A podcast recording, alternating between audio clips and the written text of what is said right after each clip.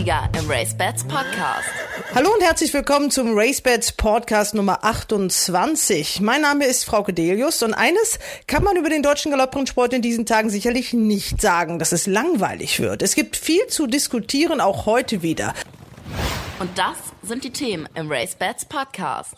Gerd Schöning, der Eigner von Hoppegarten, über die Schwierigkeiten von Rennsportveranstaltungen in Corona-Zeiten. Auch die Rennvereine tun sich schwer. Wir müssen einfach, ich glaube, jetzt die nächste Phase möglichst verlässlich planen, damit wir die durchhalten. Und ich hoffe sehr, dass wir eben ab Herbst wieder in der Situation sind, Zuschauer zuzulassen. Eckert Sauren und seine Einstellung zum Start der ausländischen Pferde in deutschen Rennen. Um am Ende des Tages muss der europäische Rennsport so schnell wie möglich dahin kommen, dass man im Gesamteuropa dann auch wieder die, zu den alten Regelungen kommt und dann wieder internationale Rennen veranstaltet.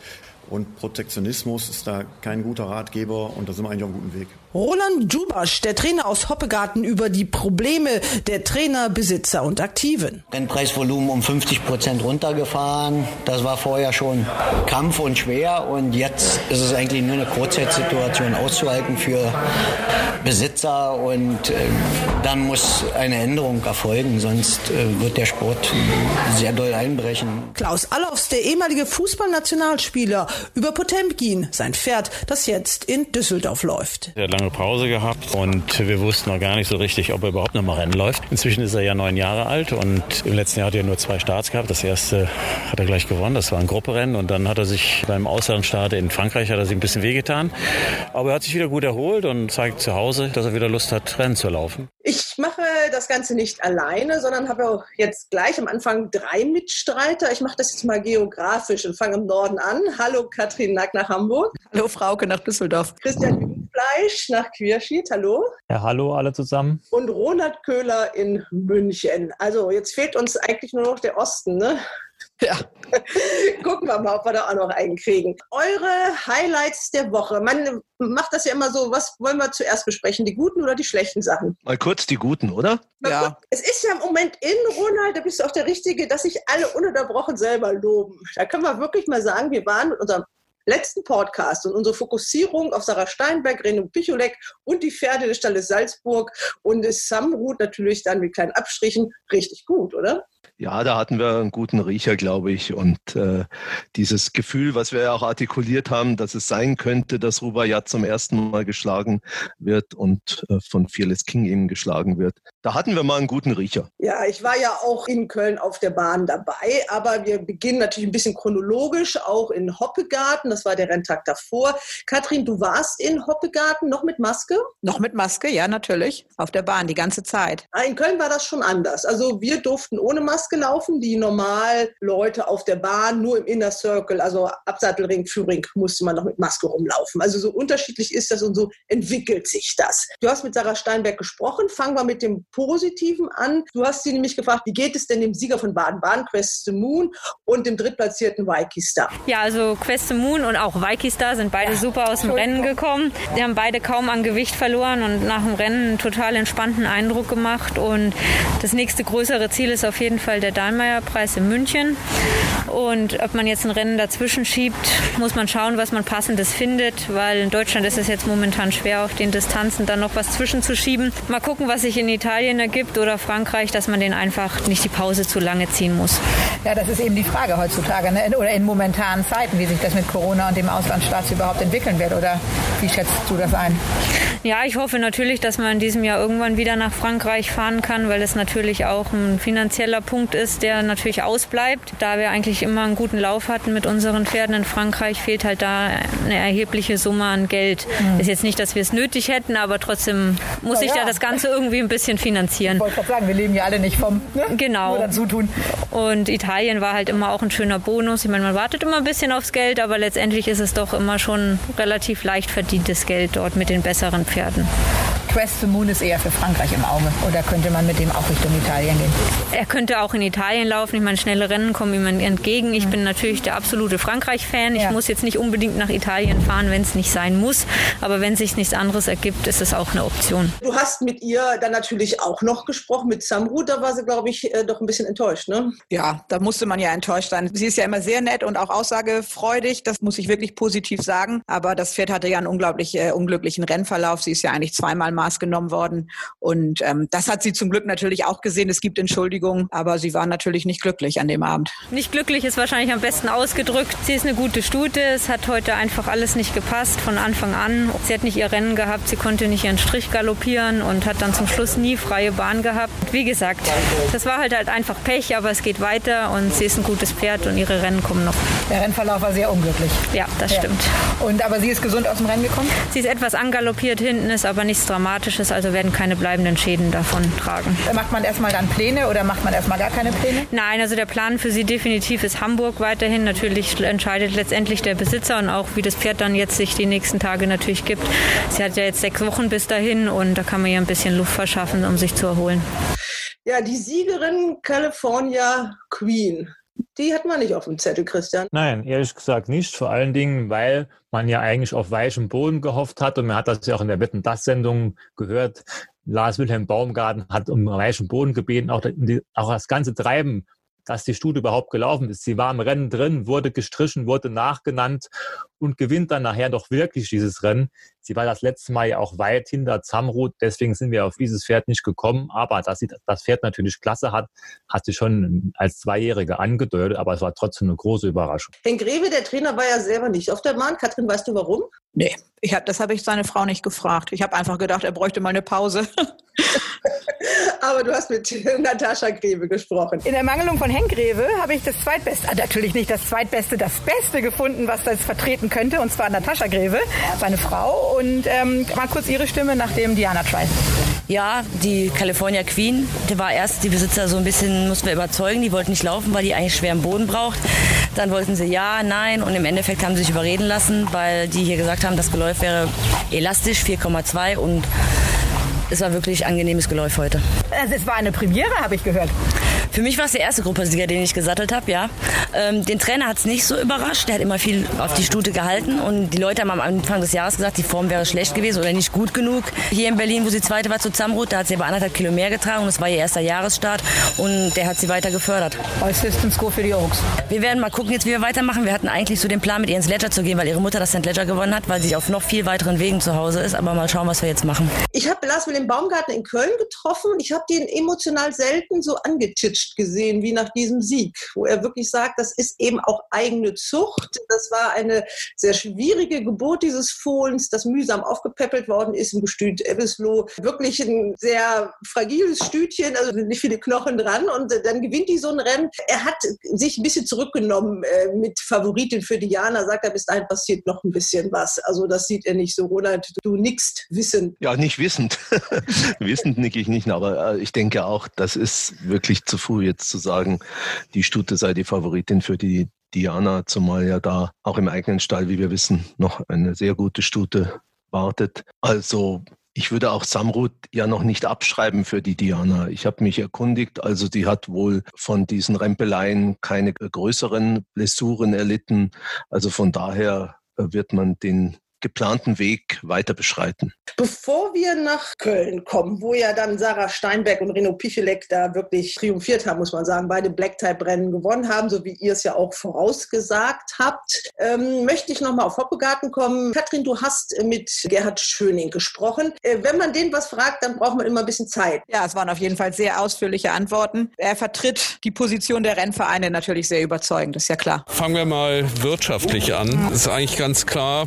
Wir haben jetzt auch genug Erfahrung über die Monate. Die Sponsoren, für die sind Kundenveranstaltungen total wichtig an Renntagen und natürlich die Reichweite, die sie hier am Tag wie heute vor 13.000, 15.000 Zuschauern erzielen würden. Das haben die nicht. Die haben natürlich auch wirtschaftliche Schwierigkeiten. Sie müssen Geld sparen und deshalb sagen eben die meisten, wir machen das später, wir müssen erst mal abwarten, wir müssen sehen, wann wir wieder Veranstaltungen hier und äh, Zuschauer haben können. Das heißt, wir haben keine Sponsoren Einnahmen oder nicht im bisherigen Umfang. Dann haben wir keine Eintrittsgelder, die sind gerade in Hoppegarten sehr bedeutend, sind also nach Sponsoren und vor dem Toto-Ergebnis die Nummer zwei. Wir haben keine Bahnwette, wir haben keine Gastronomieumsätze. Dann haben wir noch ein weiteres Thema. Wir haben erhebliche Einnahmen aus dem Bereich der Vermietung der Rennbahn für große Events. Das ist circa eine Viertelmillion im Jahr und wenn wir davon in diesem Jahr zehn Prozent möglicherweise im Herbst noch retten können, werden wir sehr zufrieden. Und das Letzte ist, wenn Sie sich die Kostenseite anschauen. Also ich habe so von einigen gehört, naja, ihr habt es ja gut. Die Rennpreise sind ja bis zu 50 Prozent halbiert worden. Ja, das stimmt und ist auch eine sehr schwierige Situation für die Besitzer, für, für alle Aktiven. Äh, nur die Fixkosten eines Rennvereins sind leider nicht halbiert worden. Die ganze Geläufpflege läuft weiter. Wir haben einige Mitarbeiter in Kurzarbeit auf der kommerziellen Seite. Aber unsere Fixkosten auch um 50 Prozent zu reduzieren, ist ein Ding der Unmöglichkeit. Also es ist erstmal eine wirtschaftliche Herausforderung. Ich glaube, entscheidend ist im Moment, einerseits versuchen wir so die nächste Stufe Corona zu managen und die Dinge zu optimieren, hoffen natürlich auf wieder Rennen mit Zuschauern, dass die Sponsoren zurückkommen. Also es ist schon sehr viel Tagesgeschäft, was eine hohe Dynamik hat und sich ständig ändert. Die spannendere Frage ist, glaube ich, wie wird denn die neue Normalität nach Corona aussehen? Welche Chancen haben wir da auch als Rennsport, als Rennbahn? Wie müssen wir uns da positionieren? Um diesen Spagat hinzukriegen, das sehe ich eigentlich als die größte Herausforderung. Und der Ausblick auf den Rest der Saison, wo sehen Sie die Rennbahn Hoppegarten und was sind noch Ihre weiteren Pläne? Naja, ich glaube, wir müssen erstmal jetzt einen Kassensturz machen im Dachverband und äh, einfach sehen, wir haben jetzt ungefähr sechs Wochen Erfahrung mit Rennen ohne Zuschauern. Wir haben äh, liegen über der Planung bei den Wetteumsätzen, haben aber auch Sondereffekte. Einmal wetten das mit, glaube ich, ungefähr 6000 Euro pro Rennen äh, an Siegumsatz. Dann haben wir auch sehr gute Konditionen der Buchmacher, die in der Form langfristig nicht durchgehalten werden können. Wir müssen auch die ganzen Einnahmeströme im Dachverband untersuchen. Die Besitzer zahlen viel in die Kasse, können nicht aufgrund der reduzierten Rennpreise. Auch die Rennvereine tun sich schwer. Wir müssen einfach, ich glaube, jetzt die nächste Phase möglichst verlässlich planen, damit wir die durchhalten. Und ich hoffe sehr, dass wir eben ab Herbst wieder in der Situation sind, Zuschauer zuzulassen, auch die Sponsoren wieder zu motivieren, zurückzukommen. Also eine seriöse Aussage kann man da wirklich noch nicht machen, weil, weil zu viel in Bewegung ist. Nur wir müssen einfach versuchen, alle möglichst zu motivieren, dabei zu bleiben und den bestmöglichen finanziellen Rahmen für, für alle zu finden. Aber da zu sagen, dass wir die Anzahl der Rennen wie im Vorjahr bei den gleichen Rennpreisen haben, wäre leider total unseriös. Ja. Ich sage nochmal für Hoppegarten, also meine Überlegung ist sehr viel, wir müssen uns eigentlich bei jedem Produkt auch hier bei Hospitality fragen, ist das in dieser Form sinnvoll? Möchte der Markt das wirklich? Also ich könnte mir denken, dass wir in den einigen Dingen auch Vereinfachungen vornehmen. Und ansonsten sind wir gerade sehr intensiv an der Planung ja, weiterer größerer Investitionen dabei, wo wir auch Zuschüsse des Bundes und Landes erwarten. Und da fragen sich eben auch in Corona-Zeiten, ist das in dem Umfang sinnvoll? Welche Modifikationen müssen die machen? Und ich glaube einfach, der Test und, und die Anforderung ist einfach härter geworden. Und sie möchten keine Sachen machen, die sie so mal eben durchwinken, um dann möglicherweise in zwei, drei Jahren zu finden, die Welt hat sich verändert und das war, war nicht gut. Wir bleiben gleich noch bei diesem Thema der Rennsport in Corona-Zeiten. Da hast du, Katrin, auch noch mit den Aktiven gesprochen, die hören wir gleich. Aber ich möchte jetzt mit ins Gespräch bringen auch den Kölner Rennvereinspräsidenten Eckhard Sauren. Es geht ja auch um das Thema Staat der Ausländer, was ja wirklich zu, und da kommen wir zu den nicht so positiven Sachen in dieser Woche, was ja zu einigen Diskussionen geführt hat. Da gibt es natürlich welche, die sind dafür. Eckart Sauren, der hat ein Mühlensrennen gehabt mit reichlich ausländischen Startern und musste jetzt eine fünfstellige Summe an Nenngeldern zurückzahlen. Das tut er natürlich nicht besonders gerne. Und dann gab es noch einen ominösen Brief der Besitzervereinigung. Katrin, du hast den auch bekommen. Selbstverständlich, ja. Als äh, Mitglied der Besitzervereinigung äh, habe ich den Brief auch erhalten, per Post. Wie war deine erste Reaktion? Ich muss schon sagen, also ich habe mich gefreut, dass die Besitzer wenig, also endlich mal direkt angesprochen wurden. Da habe ich ja auch an unterschiedlichen Stellen selber ein bisschen drauf äh, gedrängt, muss ich sagen. Ich habe das einmal beim Deutscher Galopp angesprochen und auch in der Besitzervereinigung. Ich meine, ich bin schon der Meinung, dass äh, die Besitzer zahlen momentan die aller, allergrößte Zeche. Da brauchen wir gar nicht drüber reden. Dass die Position der Besitzer total konträr zu denen der Rennvereine ist, ist schade, aber ist wahrscheinlich in der Natur der Dinge. Und ich habe mich von daher erstmal gefreut, dass überhaupt was kam und dass wir überhaupt mal angesprochen wurden. Ich war dann, ob, ich will jetzt gar nicht mal sagen, ob der Schärfe, aber schon auch ob der Ausrichtung des Briefes so doch ja direkt gegen den, die Rennvereine überrascht. So formuliere ich das mal. Die gehen nicht gegen alle Rennvereine. Da wurde ja sehr sorgsam unterschieden zwischen den lieben Rennvereinen und den nicht so lieben. Also die Rennvereine, die diese unterschiedliche Meinung haben. Und das sagt Eckert Sauren dazu. Aber dann ist natürlich immer die Frage, bedient man Gleiches mit Gleichem zurück, auch wenn es dann gute Gründe auf der einen Seite gibt. Das ist eine ganz knifflige Diskussion, die auch umfangreich diskutiert wurde an der Stelle. Und ich denke, da gibt es viele gute Argumente für beide Seiten. Jetzt gibt es einen Brief von der Besitzervereinigung. Den haben Sie auch gekriegt, weil Sie auch Besitzer sind. Ich kenne auch diesen Brief. Da schreibt Manfred Ostermann, der Präsident der Besitzervereinigung, von dem ich jetzt wirklich in der ganzen Corona-Krise nicht ein einziges Wort vorher gehört habe. Deswegen sage ich, finde ich diesen Brief schon etwas überraschend. Schreibt jetzt diesen Brief. Und ich frage mich, was soll das? Also zunächst mal bin ich ja nicht nur Besitzer, sondern auch Vorstand der Besitzervereinigung. Und insofern ist man da auf dem Briefbogen mit drauf. Und das ist schon an der Stelle ein bisschen skurril. Äh, Manfred Ostermann hat sich hinter den Kulissen sehr stark für die Interessen der Besitzer äh, eingesetzt. Das muss man ihm an der Stelle zugute halten. In dem Brief ist man, glaube ich, ein bisschen übers Ziel hinausgeschossen. Äh, und deshalb, glaube ich, hätte es den Brief nicht gebraucht. Also letztlich heißt es ja in dem Brief, dass äh, er anmahnt, dass einige Rennvereine nicht solidarisch genug wären und sagen, wir wollen die Ausländer laufen lassen und dass es da so eigentlich so ein bisschen verschiedene Meinungen gibt. So, das ist das ja so grob gesagt, ne? Das kann man so interpretieren. Also ich bin davon überzeugt, dass es eine Diskussionskultur im deutschen Rennsport bedarf. Ich war ja bei der Diskussion selber mit dabei. Die ist auch überwiegend konstruktiv an der Stelle äh, geführt worden. Man hat sich am Ende dann auf das Ergebnis verständigt, dass man jetzt erstmal ja, die Ausländer aus Frankreich, Irland, England äh, nicht zulässt, alle aus, anderen Ausländer allerdings laufen dürfen. Von daher glaube ich, es war ein Kompromiss, wo am Ende des Tages dann äh, alle Beteiligten auf der Basis äh, gesagt haben, jetzt versuchen wir konstruktiv an der Stelle nach vorne zu arbeiten. Und am Ende des Tages kriegen wir die Probleme nur gemeinsam gelöst. Und von daher sollten wir da zu einem gemeinsamen konstruktiven Dialog den weiter fortsetzen. Äh, der ist auch durch, durch Videokonferenzen, die hervorragend von unserem Präsidenten Michael Vesper geleitet werden, gewährleistet. Und wir brauchen die Diskussionskultur, das ist ja keine Frage. Und wir brauchen die Rennvereine, wir brauchen die Besitzer, wir brauchen äh, den gesamten Rennsport und als, als Gemeinschaft kriegen wir die Themen auch bewältigt. Ist das der Kompromiss, mit dem Sie leben können oder müssen? Am Ende beides. Äh, natürlich müssen wir mit dem Kompromiss leben, aber wir können auch damit leben. Es sind ja auch zwei Herzen in Ihrer Brust. Sind ja immer beides. Sie sind Vereinspräsident und Besitzer. Genau. Also von daher, ich sag mal, ich kann den, den Frust, den da viele Besitzer, teilweise auch Trainer, Jockeys haben, äh, verstehen, weil, weil es ist natürlich schwierig und viele kämpfen da um ihre Existenz.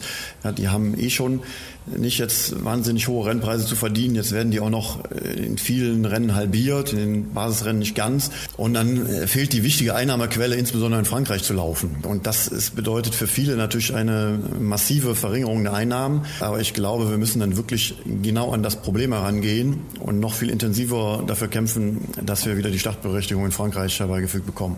Und dann ist äh, eigentlich die weitere Folge ganz einfach. Ja, also der Dialog ist ja aufgenommen, der ist auch bisher konstruktiv mit den Franzosen. Von daher wäre ich einmal optimistisch, dass wir im laufenden Monat noch deutsche Starter in Frankreich sehen. Aber wir wären auch bereit, dann andere Wege einzugehen, wenn die Franzosen weiterhin versuchen würden, deutsche Starter nicht zu erlauben. Weil es ist bis zu einem gewissen Maße ja Corona-bedingt auch verständlich. Ich schaue jeden Tag die Zahlen eigentlich in ganz Kontinentaleuropa an, mehrfach jobbedingt. Und da ist es mittlerweile so, dass die Franzosen das Thema auch recht gut im Griff haben und man daher eine Corona-bedingte weitere Verlängerung dieser Regelung nicht wirklich nachvollziehen könnte. Ähm, es gibt ja in England momentan äh, die Diskussion, äh, das glaube ich zu Gruppe Rennen oder zu Gruppe 1 Rennen. Im Speziellen da sollen Ausländer äh, erlaubt sein, aber das hilft äh, im deutschen Rennsport Im ja Moment eher nicht. nicht. haben wir nicht die Pferde dafür, ne? Hilft nicht, hilft vielleicht äh, Schlenderhahn, wenn sie mit Alzon da gut laufen, aber das ist natürlich dann ein Kompromiss, auf den man sich eingelassen hat, weil die Engländer wirklich Schwierigkeiten haben. Also ich hoffe auch da, werden die Möglichkeiten genutzt. In England gibt es jetzt auch die ersten Öffnungsfortschritte. Die Zahlen haben sich auch gebessert, insbesondere in der letzten Woche. Also von daher besteht da auch Hoffnung. Um am Ende des Tages muss der europäische Rennsport so schnell wie möglich dahin kommen, dass man im Gesamteuropa dann auch wieder die, zu den alten Regelungen kommt und man wieder internationale Rennen veranstaltet. Und deshalb wäre jetzt meine Idee, äh, jedes Land sollte das schnell wie möglich äh, versuchen, soweit es Corona äh, erlaubt.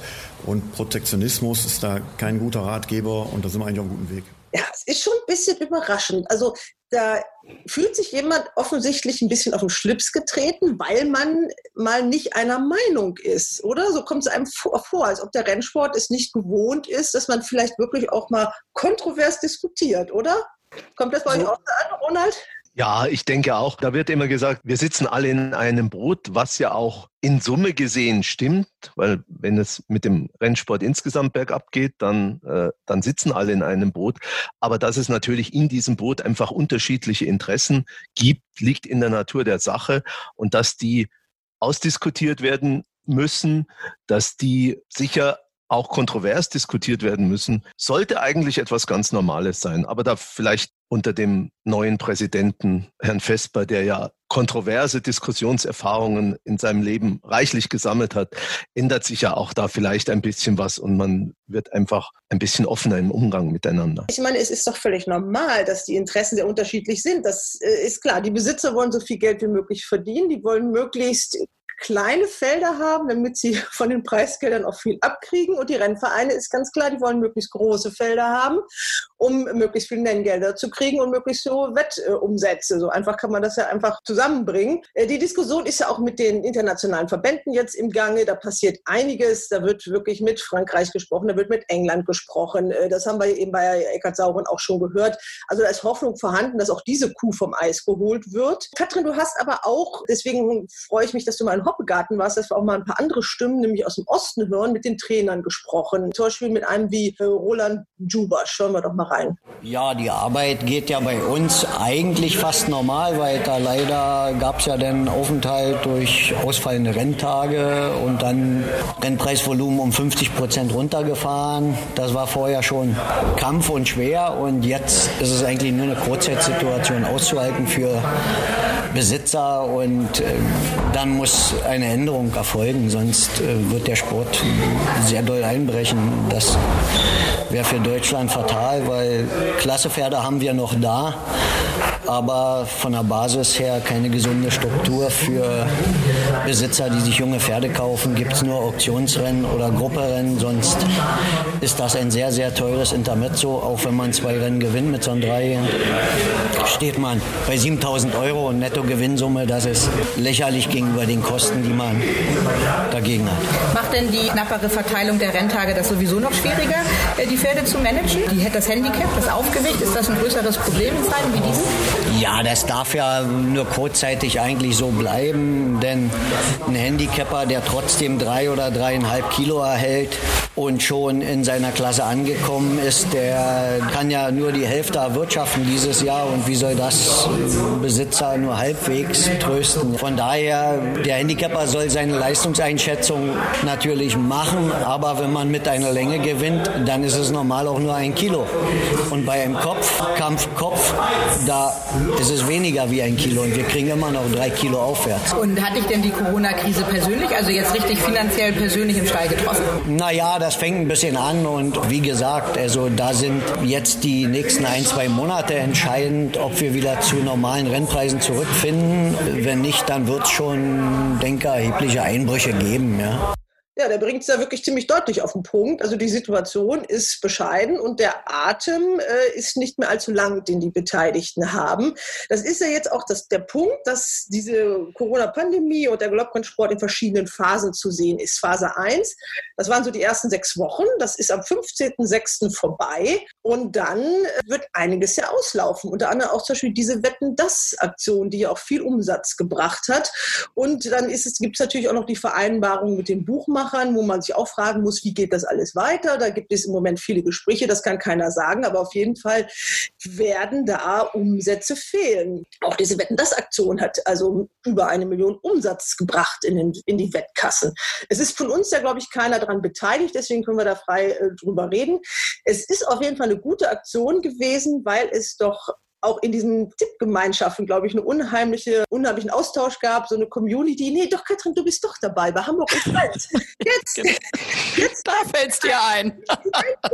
Also bei euch, du kannst es ja bestätigen. Also da gibt es ja, das kann ich unbedingt bestätigen. Also wir sind kleinst äh, mit Wetter, weil ich der Idee zu Anfang ähm, doch eher skeptisch gegenüberstand. Die gewünschte Summe, die zu Anfang im Raum stand oder ja auch steht, diese 50 Euro pro Rennen pro Person, ja ursprünglich mal, die fand ich halt sehr hoch. Aber wir haben uns klein beteiligt an der Gruppe Hamburg und Friends, sind da ja auch momentan recht erfolgreich und äh, versuchen ja auch alles noch bis zum 15. die Spitze zu erobern. Und es ist ein sehr reger Austausch, das kann ich sagen. Also da wird sehr kontrovers, also nicht kontrovers diskutiert, aber man versucht natürlich mit allen Mitteln jetzt die Sieger auszugraben. Ich auch. Und euch hat so glaube ich, die Killerbiene so richtig nach vorne geschossen, oder? Uns hat, uns hat die Killerbiene natürlich richtig nach vorne geschossen. Ich muss auch sagen, ähm, auch also Jimmy hatte ja, war ja auch mit dabei und der hat ja den El Kommandante ausgegraben und den haben wir ja auch ordentlich sich gespielt. Das hat auch schön Geld in die Kassen gespült, aber zu dem Zeitpunkt standen wir schon sehr, sehr gut dabei. Also das ist wirklich eine gute Gemeinschaft äh, mit also unterschiedlichster Couleur und da waren halt ein paar spektakuläre Wetten dabei. Das kann man nicht anders sagen. Das soll irgendwie weitergehen. Also es gibt Wetten das 2-0. Das ist schon klar. Ich habe gestern einen Anruf dazu gekriegt aus äh, München, bin also jetzt wirklich Top-Insider, aber ich darf das hier nicht verraten, weil die drei Herren, die das machen, die sollen natürlich den Aufschlag haben. Also die werden das äh, morgen am Samstag berichten. Heute gibt es schon die ersten Ankündigungen und äh, das wird natürlich ein bisschen anderes Niveau haben. Da wissen die auch, das kann keiner durchhalten, weil das macht auch verdammt viel Arbeit. Ne? Also man muss ja. auch die Zeit dafür haben. Also ich kann ja nur für die Gruppe sprechen, in der ich ja wirklich kleinst mit, mit also mit, mit Teilhaber oder wie man das nennt bin. Und das ist unglaublich viel Arbeit, das Verwalten, das ähm, Einteilen. Dann wollen Leute tauschen, dann wollen Leute nicht mit dem Rennen was machen, dann wollen sie da nicht wetten, dann brauchen sie natürlich auch ab und zu mal Hilfe. Ja, die Wetttipps an sich, das ist ja auch richtig viel Arbeit. Da gucke ich jetzt mal meine beiden Experten an. Also wenn man da immer Azure sein will, dann muss man schon wie viel Zeit aufwenden, so ungefähr, Christian? Ja, also ich kann da noch ein bisschen mitsprechen, weil ich bei Wetten das indirekt auch dabei war. Also vier, fünf Renntage habe ich auch schon alle Rennen die 50 Euro eingesetzt. Wenn man das wirklich ernsthaft macht und will da, ist ehrgeizig, dann dauert das schon einige Stunden pro Renntag. Ja, das sind schon auch einige Stunden. Ich, deswegen bin ich dann am Morgen, habe ich dann immer manchmal so ein bisschen Augenringe, weil ich die Formen mir dann noch am Abend vorher angeschaut habe. Aber ja, das ist schon eine zeitaufwendige Sache. Das ist so. Also Wetten ist wirklich anstrengend, deswegen halte ich mich da ein bisschen zurück. Also ich wette wirklich nur, wenn ich in einem Rennen richtig mich auskenne oder auch was weiß, weil ich so mit, mit Kind und Kegel und, und, und allem das die Zeit einfach gar nicht habe. Also das muss man ernst nehmen und es ist auch wirklich so eine intellektuelle Herausforderung, glaube ich. Also der gute Wetter ist nicht doof. Fall. Wir sind sowieso nicht doof, also, also hallo? Gut, kommen wir zu was anderem. Also wir freuen uns auf Wetten das 2.0. Eins muss man auch mal sagen, dass diese drei Herren, was sie da bewegen, das ist schon was. Das schafft so manche Marketingabteilung nicht. Und die haben auf jeden Fall, ich sag mal, so ein bisschen so, eine, so einen Gemeinschaftsgeist wieder erweckt. Jetzt kommen wir aber zu den nicht so schönen Sachen. Es ist eine Häufung von Jockeys, die nicht bis fünf zählen konnten. Christian, das, du kannst das bestimmt alles jetzt direkt aufsagen, wer da alles so von betroffen war. Alle, oh, das sind einige. Klar, Andra Starke, Casamento fällt mir jetzt ein. Silverio, Scardino, also das waren einige, die in den letzten Wochen einmal zu viel geschlagen haben. Ja, für einige ist es besonders bitter in so einer wirklich heißen Phase jetzt vorm Derby oder so, wenn man dann wirklich zwei Wochen zugucken muss. Gibt es auch eine umstrittene Entscheidung, dass einer dann trotzdem reiten darf. Äh, was ist da der Hintergrund genau, Christian? Ja, also hundertprozentig weiß ich es auch nicht, aber ich glaube, er hat praktisch darum gebeten, dass er an, am Heimrenntag am 11. Juni in Mannheim reiten darf, weil sich da wohl ein Filmteam angekündigt hat, das mit ihm eine Reportage oder was macht. Und das ist alles schon länger geplant gewesen. Und wenn er dann nicht geritten wäre am 11. Juni, hätte man diese Reportage mehr oder weniger in die Tonne klopfen können. Also so würde ich es mal interpretieren. Da würde ich mal, das war wahrscheinlich der Hintergrund dieser Anfrage. Wird natürlich jetzt diskutiert, ist klar. Manche Leute sagen, ja, da kann ja der Starke kommen und das und das und jenes. ist ein schwieriges Thema, gebe ich zu. Stelle ich demnächst äh, fürs Derby ein Kamerateam und dann darf ich da reiten oder was? Wenn, obwohl ich eigentlich gesperrt bin. Ja, es ist, halt, es ist halt schwierig. Wenn man einmal so eine Ausnahme macht, ne, dann werden natürlich jetzt mehrere kommen und sagen, ich möchte die gleichen Rechte. Ne? Ganz klar. Ist dann, du warst derjenige oder Ronald, du ja auch. Ihr habt ja die Sendung in Köln sicherlich komplett verfolgt. Ich war auf der Bahn, da kriegt man ja wenig mit. Katrin wird das bestätigen. Da gibt es ja keine Durchsagen mehr auf der Bahn. Also da ist man eigentlich ziemlich uninformiert. Man hört nur wirklich den Bahnsprecher und sonst kriegt man gar nichts mit. Gab es etwas zum Galopper des Jahres? Gab es was mit Rubayat? Nein. Ich, ich habe nichts gesehen. Und ich habe auch den ganzen Stream geguckt. Wird. Also ich glaube, mir hat das erste Rennen gefehlt. Aber ich habe davon nichts gesehen, nein. Also war nein, was Offizielles gab es nicht. Also der Thorsten Kasele war vor dem Renntag wieder bei Rubayat in der Box bevor die Übertragung losgegangen ist, da wird das auch wieder erwähnt. Aber sonst gab es nichts. Ja, und das war für mich der eigentliche Skandal in dieser Woche. Ich erinnere mich, das ist lange, lange her, 1996, das war die vorletzte Wahl des Galopper des Jahres, die im WDR-Fernsehen präsentiert worden ist. Da bin ich mit Adi Fohler zusammen losgefahren. Wir waren in Herzebrock bei Magic Man und Hartmut Stekoweit. Wir sind nach Gütersloh gefahren zu Lawürke und Peter Rau. Wir waren in Köln bei Wurftaube und Harro Remmert. Und das war nur die Nominierung. Und als der Lawürke gewonnen hat, sind wir auf den Fährhof gefahren und haben dann auch noch den obligatorischen Korb mit den Mörchen übergeben. Und was gab's jetzt? Bei der Wahl von Robert Jatz zum Galopper des Jahres und bei der Kürung, da ist ein Mann allein in den Stall gefahren und hat die obligatorischen Mörchen übergeben und dann gab's dann zu ein Foto bei Deutscher Galopp. Das ist doch ein bisschen wenig, oder? Obwohl Rubaiyat ja in Köln gelaufen ist im Mühlensrennen. Ich bin ganz bei dir. Also ich finde das auch traurig, muss ich ganz ehrlich sagen. Ich, die ganze Abwicklung auch, ich meine, die, mit Corona zu entschuldigen, dass man erst so spät überhaupt einmal mit so Karotten aufgelaufen ist, waren ja vorher schon Besuche möglich. Ihr wart ja im Stall schon viel früher. Und äh, man muss auch sagen, auch der Skandal war auch, äh, jetzt mache ich mich vielleicht wieder unbeliebt, dass die Meldung von der Wahl zur Galoppe des Jahres ja zuerst in der Bildzeitung stand. Ja weil die Bildzeitung ja so wahnsinnig Golf interessiert ist und da wirklich äh, unbedingt den Erstaufschlag haben wollte und die Fachpresse erst am Morgen danach informiert worden ist. Also so finde ich, kann man mit so einer Wahl nicht umgehen, zumal das ja etwas ist, was man durchaus sehr positiv verkaufen kann. Ronald, du bist Journalist. Ja, wobei man einfach sagen muss, die heutige Wahl zum Galopper des Jahres hat mit der Wahl zum Galopper des Jahres, von der du gesprochen hast, die, wie wir alle wissen, Adi Furler gepusht hat ohne Ende innerhalb des WDR und der ARD, das ist natürlich überhaupt nicht mehr zu vergleichen. Und es ist ja auch immer bezeichnend, dass gar keine Teilnehmerzahlen mehr veröffentlicht werden, sondern ich glaube, es wurde nur veröffentlicht, dass es viel mehr waren als im Vorjahr. Ja, und in dem Moment, äh, wo die Zahl nicht veröffentlicht wird, wie viel, dann weiß man schon, dass es nicht so viele sein können. Weil wäre es eine beeindruckende Zahl, würde sie auch veröffentlicht. Okay, also Robert Jatz, der Galoppe des Jahres, war ja in Köln auf der Bahn. Ich glaube, den hätte der Möhrenkopf auch nicht so beeindruckt, wenn man das vielleicht im Führing vorher gemacht hätte ist alles nicht so schwer oder ein kleiner Beitrag redaktioneller Art wäre ja auch schön gewesen. Zum Mühlensrennen kommen wir aber später gleich nochmal. Da gibt es ja dann einige Stimmen in Köln. Da war ich dann mit Nika. Katrin, damit ich dich jetzt auch äh, entlassen kann, weil du musst ja dein Geld für deine Rennpferde oder für deine Anteile von Rennpferden ne? ja, ja. in deinem großen Unternehmen verdienen, wurde ja auch mal. Und für meinen Zuchtstutenbestand auch, überleg. Genau, ja.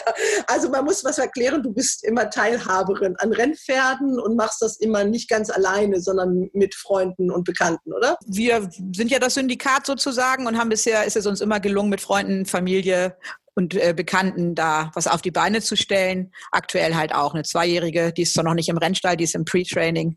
Ja gut, wir haben ja eine aktive Zuchtstute und noch zwei alte Zuchtstuten, die bei uns ihr Gnadenbrot, also nicht bei uns, aber deren Gnadenbrot wir bezahlen. Von daher, ja, ja, wir sind schon aktiv auch im Sport immer noch dabei. Okay, vielen Dank, Katrin. Wir entlassen dich jetzt. Äh, wir machen gleich noch Ronald und Christa mit den Wetttipps weiter. Aber erstmal äh, lasse ich den Renntag in Köln Revue passieren. Da war ich mit Nika und wir fangen da vorne an dem Pult an, von dem Nebeneingang, wo man reingehen musste mit den Hygienemaßnahmen. Wir stehen jetzt hier äh, vom Eingang der Galopprennbahn Weidenpescher Park, wie es so schon heißt. Nika und ich und wir haben beide Masken auf, ganz vorschriftsmäßig. Nika eine mit Pferden drauf Wer ist das? Äh, das ist das links leider in der Falte ist mein Pferd, das ist Music bei Mozart und ich glaube in der Mitte ist ein Godolphin-Pferd. Das ist äh, sein Zieleinlauf in Ascot. Da war er gar nicht so schlecht. Den musste ich doch verewigen auf meiner Maske. Jetzt kennt man ihn unter einem anderen Namen, ne?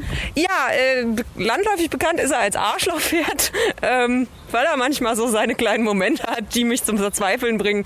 Aber ansonsten, er heißt wirklich Music bei Mozart. Da wurde ich schon von Maxime Pecheur für ausgelacht. Sagte, hast du den so genannt? Sag, nein, der heißt so.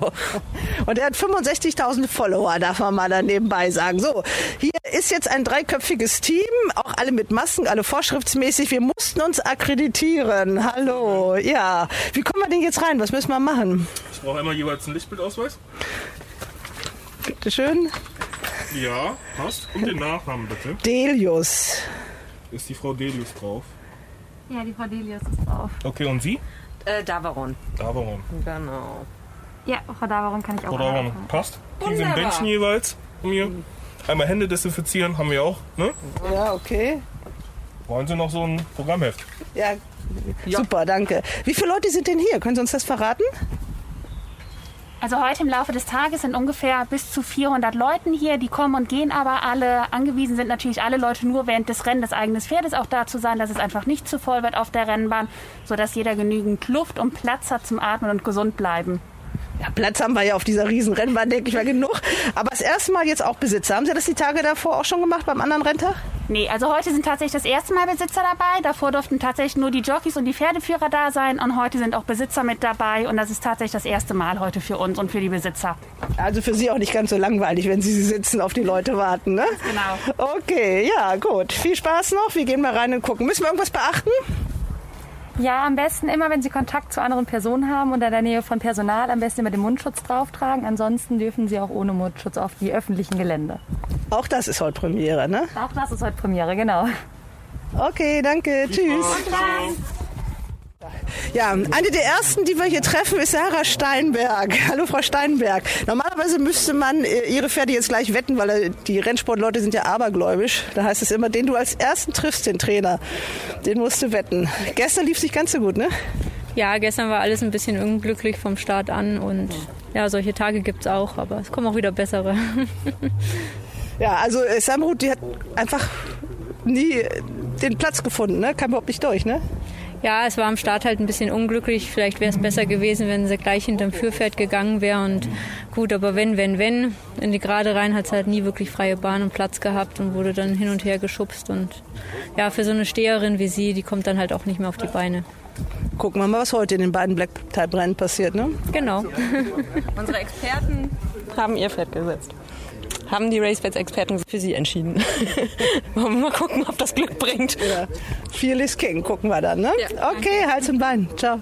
Kommen wir zum ersten Rennen auf der Karte. Wir treffen den Mann, der heute Geburtstag hat und dem wir herzlich gratulieren, Sascha Smircek, nämlich aus Düsseldorf. Der durfte sich über diesen Sieg freuen. Schwester Tassia fällt der Toten um außen, kommt New Topmodel angeflogen mit Iris und dann Lara Sienda. Vom letzten Platz kommen wir, gibt's eine Riesenüberraschung außen. New Topmodel mit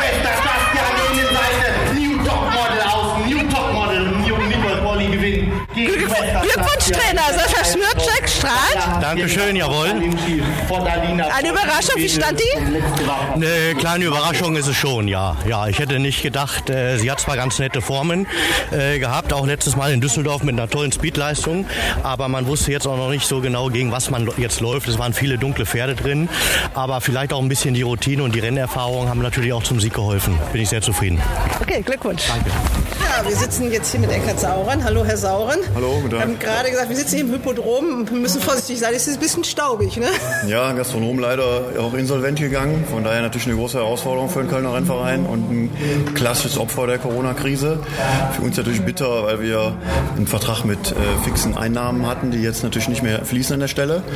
Aber auch da versuchen wir jetzt aus dem Insolvenzthema das Beste daraus zu machen. Haben jetzt die Versorgung über Foodtrucks gewährleistet und gehen das Thema konstruktiv an. Ja, schwierige Zeiten. Also man ist dankbar, dass die Pferde wieder laufen. Sie sind ja in Personalunion einmal, einmal der Präsident des äh, Kölner Rennvereins, aber natürlich auch ein Besitzer, der sich freut, dass seine Pferde wieder laufen, auch wenn es momentan nicht so viel zu verdienen gibt. Ja, absolut. Ich meine, man muss versuchen, aus der jetzigen Situation das Beste zu machen. Und von daher ist man als Besitzer dann auch froh, dass die Pferde erstmal laufen können. Natürlich wünschen wir uns alle, dass die Zuschauer bald zurückkommen, dass dann auch wieder äh, die Möglichkeiten bestehen, äh, Rennpreise etwas zu erhöhen. Aber in der aktuellen Situation ist es ansonsten finanziell auch schwer darstellbar. Wie weh tut es ohne Zuschauer? Also an so Tagen wie heute schon brutal weh. Wenn man weiß, Pfingstmontag immer einer der publikumsstärksten Renntage. Jetzt haben wir Topwetter und hat jetzt ja seit gestern theoretisch die Möglichkeit, 100 Zuschauer auf eine Rennbahn zu holen in NRW, was einem natürlich überhaupt nicht weiterbringt, weil erst so ab 2000 macht es wirtschaftlich Sinn, das Thema dann anzugehen. Wir haben Konzepte ausgearbeitet und sind da im Dialog, äh, sowohl mit dem Gesundheitsamt Köln als auch mit NRW und hoffen, dass wir da bald weiterkommen werden. Besitzer dürfen ja hier das erste Mal auf die Kölner Rennbahn und man ist auch überrascht. Also da sind einige dabei, äh, haben sich schick angezogen, als ob das hier wirklich so ein normaler Pfingstmontagsrenntag wäre. Ja, also haben 80 Besitzer wahrgenommen an der Stelle. Äh, wir haben auch unseren Beirat, unsere Clubmitglieder einladen können, aufgrund der Möglichkeit, dass wir äh, bis zu 100 Zuschauer auf die Bahn holen. Da macht es natürlich keinen Sinn, Tickets zu verkaufen, aber diejenigen, die sonst dem Club immer die Treue halten und mit Rat und Tat zur Seite stehen, denen kann man natürlich dann zumindest mal ermöglichen, äh, heute da zu sein. Aber es ändert natürlich nichts an dem Schmerz, wenn man überlegt, was könnte hier heute alles los sein, was könnte man hier für eine Atmosphäre entfachen. Dann ist es äh, am Ende nur ein kleiner Schritt in die richtige Richtung zwar, aber da müssen wir noch versuchen, konstruktiv nachzulegen. Es gibt ja auf der einen Seite die wirklich guten Wettumsätze und es gab die große Frage, wie viel bleibt denn eigentlich jetzt ähm, bei den Rennvereinen hängen und reicht das, um die Rennveranstaltungen so zu finanzieren, auch mit den Rennpreisen, die da ausgelobt werden?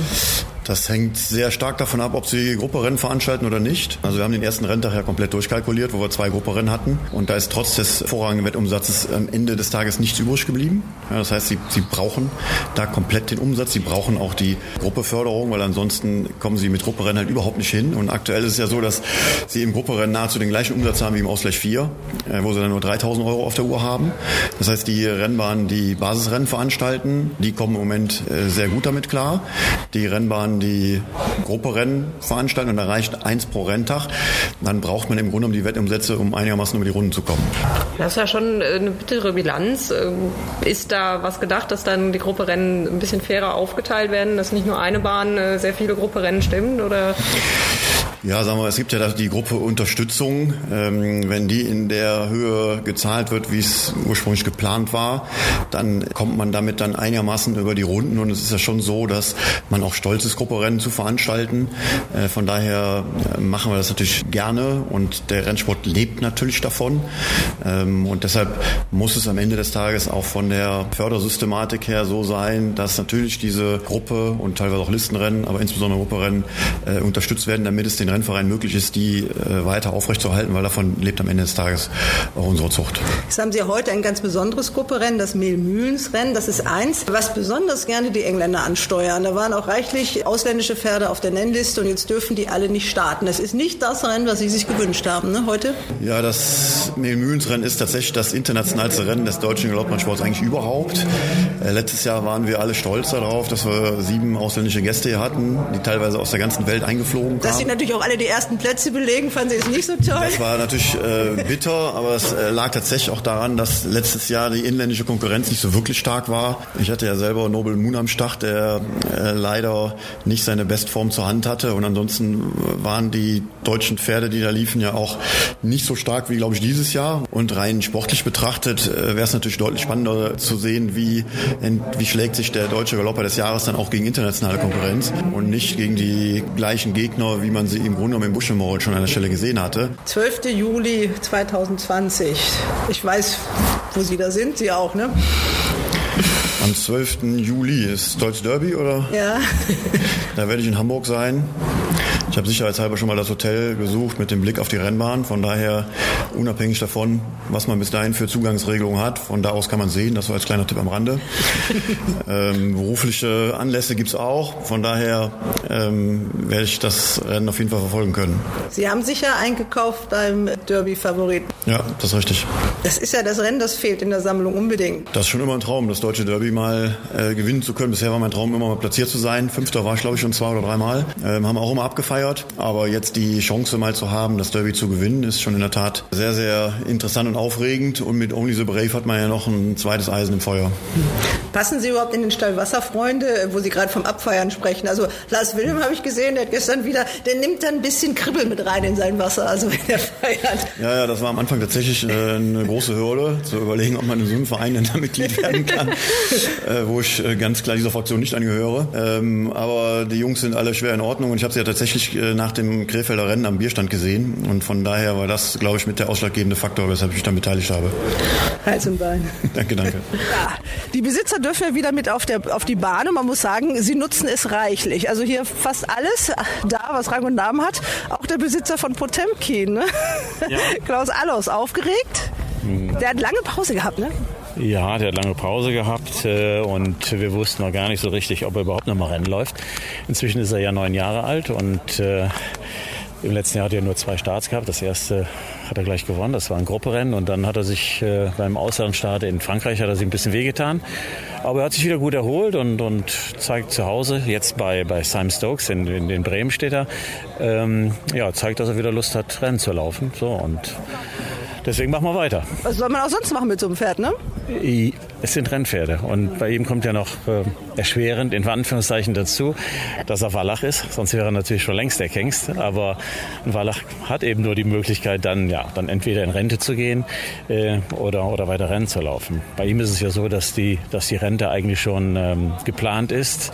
Er wird ja, wenn er mal keine Rennen mehr läuft, wird er Führpferd bei den Rekonvaleszenten oder bei den jungen Pferden bei Simon Stokes fürs Gestüt Fairhof. Also von daher, äh, bei ihm ist die Zukunft schon gesichert. Also ihm geht's auf jeden Fall gut, aber er läuft ja sein Hafergeld immer noch äh, rein. Letztes Jahr jedenfalls hat das so geklappt noch, ne? Ja, letztes Jahr, das, das war ja super, ein Grupperennen zu gewinnen. Äh, Ich meine, das ist natürlich immer außergewöhnlich.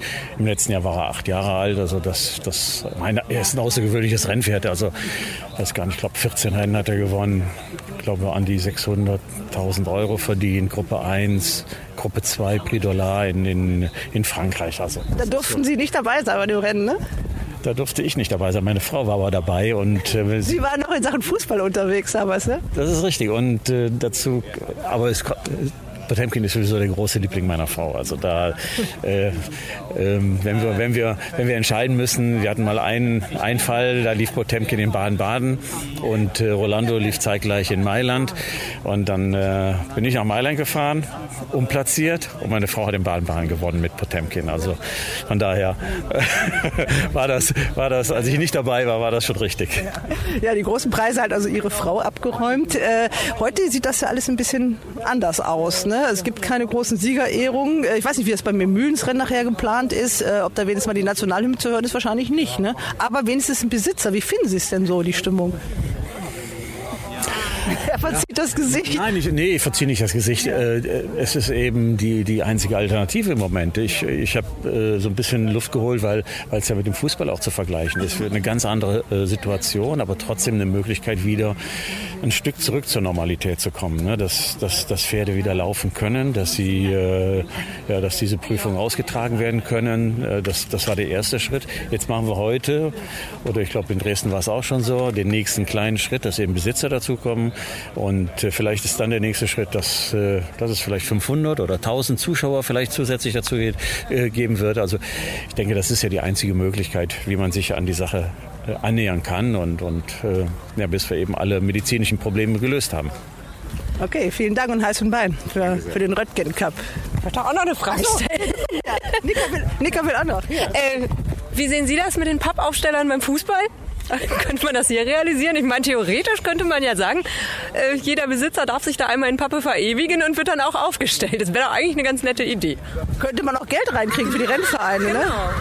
Ja, man, man, kann, man, man kann tausend Sachen machen. Also das, das, das zeigt ja die, die Zeit, äh, dass, dass sehr viele eben kreativ geworden sind, insbesondere natürlich die Fußballfans. Ich meine, das ist natürlich von der Umsetzung ein bisschen leichter. Da machen wir sie einmal fest im eigenen Stadion und äh, dann kommen immer wieder die Spiele. Äh, beim Rennen ist es ein bisschen schwieriger von der Logistik her, aber ja, dann macht man seinen Pappaufsteller halt mit, da muss ja. er immer mitreisen.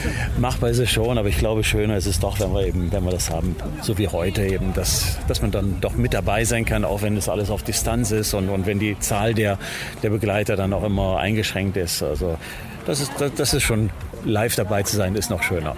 Dann habe ich doch auch noch eine Frage.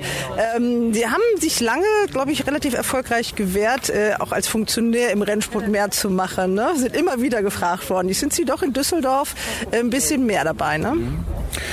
Das, Sie haben es gut formuliert. Also ich habe mich lange gewehrt, aber manchmal da ist die, da hat man keine Kraft mehr, sich zu wehren.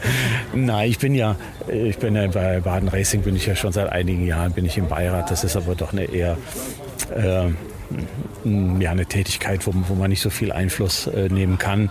Ähm, in Düsseldorf ist das etwas anders. Ich bin gefragt worden von Herrn Endres und von Herrn Wöste, das doch zu machen. Und dann kann man ja eigentlich nicht Nein sagen. Und das in der Heimatstadt ähm, hat man natürlich auch ein großes Interesse, dass es eben mit dem, mit den Düsseldorfer Rennen, mit dem Düsseldorfer Reiter- und Rennverein äh, gut weitergeht. Und äh, ja, jetzt versuchen wir mal gemeinsam. Und ich versuche meinen Teil dazu beizutragen, eben, dass, äh, dass wir so ein paar Dinge verändern und dass der, dass der Rennsport Sport auch in Zukunft eben äh, vom Publikum, von der Bevölkerung angenommen wird. So, und das, äh, das ist eine ganz interessante Aufgabe.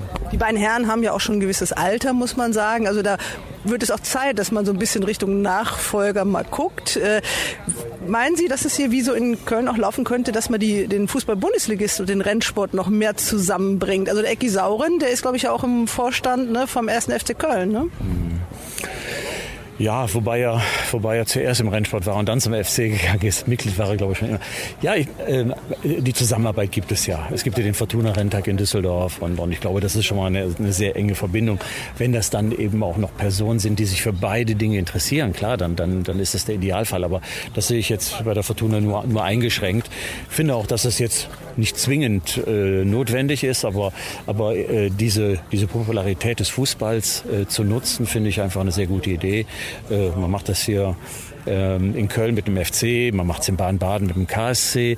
Äh, ich, wenn ich an meine Zeit in Bremen zurückdenke, dort haben wir auch einen großen Werder-Renntag gemacht auf der Bremer Rennbahn. Das war, das war ein großer Erfolg. Also von daher ist auch der Fortuna-Renntag in, in Düsseldorf auf dem Grafenberg ist einfach fast neben dem, neben dem Diana-Tag einfach ein Höhepunkt der, der Saison mit, mit sehr vielen Zuschauern. Und, und es gibt eben die Gelegenheit, äh, von der Öffentlichkeit immer noch ein bisschen mehr wahrgenommen zu werden in Verbindung mit dem Fußball. Deswegen, also das wird es auch in Zukunft geben. Vielen Dank. Dankeschön. Weil der Boden immer weiter abtrocknete bei strahlendem Sonnenschein, fiel die Entscheidung, Potemkin läuft nicht. Aber man wird ihn sehen, nämlich morgen in Düsseldorf im fünften Rennen als Startnummer 5, wahrscheinlich auch als Favorit. Also ein möglicher Erfolg auf der Heimatbahn von Klaus Allos. Pferde kreisen gerade vor der Stadtmaschine. Das 35. Mehlmühlensrennen steht an, ohne Dr. Paul, der ist nicht da, aber Frank Dorf, der Gestütsleiter. Äh, wie ist denn das, wenn man jetzt dieses tolle Rennen gewinnt als Besitzer? Was gibt's denn dann da von Ihnen? So sind ja einige vom Gestüt Röttgen heute hier. Ehrlich gesagt weiß ich es nicht genau. Normalerweise gibt es die normalen Ehrenpreise, die sind meines Kenntnisstands nach auch gefertigt und auch da, die werden nur nicht übergeben und die Übergabe erfolgt zu einem späteren Zeitpunkt, wenn das böse Corona Coronavirus wieder besser im Griff ist. Das ist jedenfalls das, was ich aktuell weiß. Ich weiß nicht, ob die Pläne sich kurzfristig geändert haben. Das ist mein Kenntnisstand. Man redet ja fast so ein bisschen wie in der Kirche. Ne? Die Stimmung ist fast so ein bisschen so. Aber jetzt geht's gleich los. Sind Sie das erste Mal jetzt mit auf der Rennbahn? Ja, ja natürlich das erste Mal. Ich bin als Vertreter des Besitzers hier und das äh, ist ja jetzt das erste Mal. Und wie empfinden Sie die Stimmung? Französisch, sehr französisch. Es sind nur die Aktiven. Dahinter. Aber ist doch ganz nett. Das Ding ist ja, man sagt ja, dass die Pferde äh, durchaus ruhiger sind, weil die Stimmung nicht so laut ist. Ich denke, dass es für die Debütanten jetzt besser ist. Ähm, es ist ruhiger um den Führing herum. Ähm, ansonsten macht es den Pferden nicht. Ich glaube sogar, dass die Pferde auch diese gute Stimmung, dieses äh, Applaudieren, das genießen die schon. Also ich, das glaube ich schon. Das ist so ein bisschen, für die ist das jetzt wie ja, ein bisschen, bisschen alltäglicher als normaler Renntag. Also das heißt, äh, es können auch Pferde dabei sein, die vielleicht nicht ihr Bestes geben, weil sie die Rennsituation gar nicht erkennen, gerade bei den versierteren Pferden. Nein, ob sie, ich glaube schon, dass sie auch ihr Bestes geben jetzt, aber ähm, man, ich habe immer den Eindruck, dass sich ein Sieger, also ein siegendes Pferd tatsächlich umso mehr freut, je mehr Stimmung hinterher auch wirklich ist. Also habe ich den Eindruck, dass die das tatsächlich auch genießen, diese Aufmerksamkeit. Palmiro startklar. Eisen vorne, Rubayat an der Außenseite, Fearless King, Safaro, Palmiro, Rubayat ist vorne, aber Fearless King ist ein harter, ist ein riesiger Gegner. Fearless King an der Innenseite, außen Rubayat, dann Safaro, dann Santorin, Fearless King und Rubayat, Fearless King, Rubayat, Fearless King, für den Salzsprung und Sarah Steinberg. Gewinnt die Dürre zusammen Kubayat, dann Santorin, Safaro, Palmiro, und Leroy Nach dem Rennen durfte sich Sarah Steinberg, die Trainerin aus München, und Jockey Irene Picholek das erste Mal freuen über den Sieg von Fearless King im Gruppe 2 Rennen. War ein perfektes Rennen. Ich wollte Lager haben. Ich wusste, dass es äh, schnell gelaufen wird mit Savaro und Rubayat. Und ich hatte letztes Mal in Berlin schon ein tolles Rennen gehabt. War ein bisschen zu spät unterwegs zum Schluss. Heute hat alles gepasst. Natürlich freue ich mich riesig, so ein klassisches Rennen zu gewinnen und bin richtig stolz auf alle beide, dass sie das wirklich so gemacht haben, wie wir es auch geplant hatten und dass es auch aufgegangen ist auf dem Boden heute. Und ja, es ist einfach ein tolles Pferd und ich bin auch Herr Wernicke sehr dankbar, dass er auch René die Chance gibt, es in der Arbeit, in der Arbeit leistet, auch wieder im Rennen umzusetzen. Ja, stehen wir neben Herrn Greve, der guckt sich das Rennen nochmal an, würde uns wahrscheinlich jetzt gerade sonst wohin wünschen.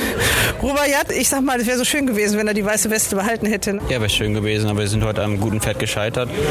Und ja, leider, leider ist es so, aber äh, muss man auch mit umgehen können und dann da kommen wir auch drüber weg.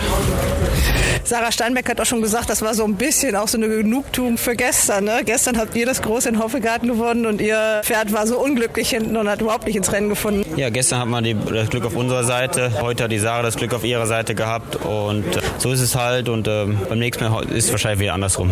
Was sagt denn Herr Oschmann? Hast du schon Kontakt? Nee, mit dem habe ich nicht gesprochen. Ähm, spreche gleich mit Holger, dann mit Herrn Oschmann und aber ich glaube, wir sind alle recht entspannt. Äh, wie sieht der Weg für Rubayat jetzt aus nach dem Rennen? Äh, das werden wir ganz in Ruhe mit dem Besitzer besprechen. Die Wetttipps im RaceBets Podcast. Ja, kommen wir zu den Wetttipps des kommenden Wochenendes. Noch mal mit einer kurzen Aussage, aber zu den Steinberg-Festspielen. Wir haben das eingangs schon gesagt. Also, das war ja ein, ein Sonntag in Köln, also äh, Traumtag für die Trainerin ne? und auch für den Jockey natürlich. Ja, das ist sehr wichtig, das zu betonen für den Jockey. Das hat mich auch wirklich sehr gefreut für den René Pichulek, äh, dass er jetzt wirklich einmal die Chance gekriegt hat, auch in größeren Rennen zu zeigen, was er kann. Und er hat sich natürlich furchtbar geärgert über das äh, Rennen am Samstag, wenn er da geblieben wäre, wo er war. Das war genau die Lücke, die für California Queen aufgegangen ist. Das hat er dann im Nachhinein natürlich auch gewusst, aber im Nachhinein ist man immer klüger. Aber umso toller, dass ihm dann am Sonntag gleich drauf äh, zwei so Big Points gelungen sind. Ja, blicken wir voraus auf das äh, kommende Wochenende. Der Samstag steht ganz im Zeichen von Race Bets. also unübersehbar an den Renntiteln. Es gibt auch den Race Bets äh, Derby Trial äh, als Highlight. Ja, wer fängt an? Ja, dann fange ich an. Fünf Pferde laufen, unter anderem meine Derby-Hoffnung Adrian in exponierter Favoritenstellung, steht bei RaceBets im Moment 1,5. Ich denke, er wird dieses Rennen wohl schon gewinnen, wobei man einfach nicht weiß, die Gegnerin ist die dreijährige Stute Deja aus dem Stall von Markus Klug im Besitz des Gestüts Park Wiedingen. Man weiß eben nicht, was diese Stute kann. Man hat von dieser Stute eine sehr, sehr hohe Meinung. Es ist natürlich erst ihr zweiter Start. Adrian hat schon mehr Rennerfahrung. Also ich denke schon, dass er in diesem Rennen, zumal der Boden ja auch vermutlich in äh, Düsseldorf etwas durchlässig sein wird, der ja schlagen kann. Ob das ein Wetttipp ist für 1,5 oder Am Toto wird es ja ungefähr ähnlich aussehen. Das ist natürlich, steht auf einem ganz anderen Blatt. Hören wir doch an der Stelle gleich mal, was der Trainer dazu sagt, Greve.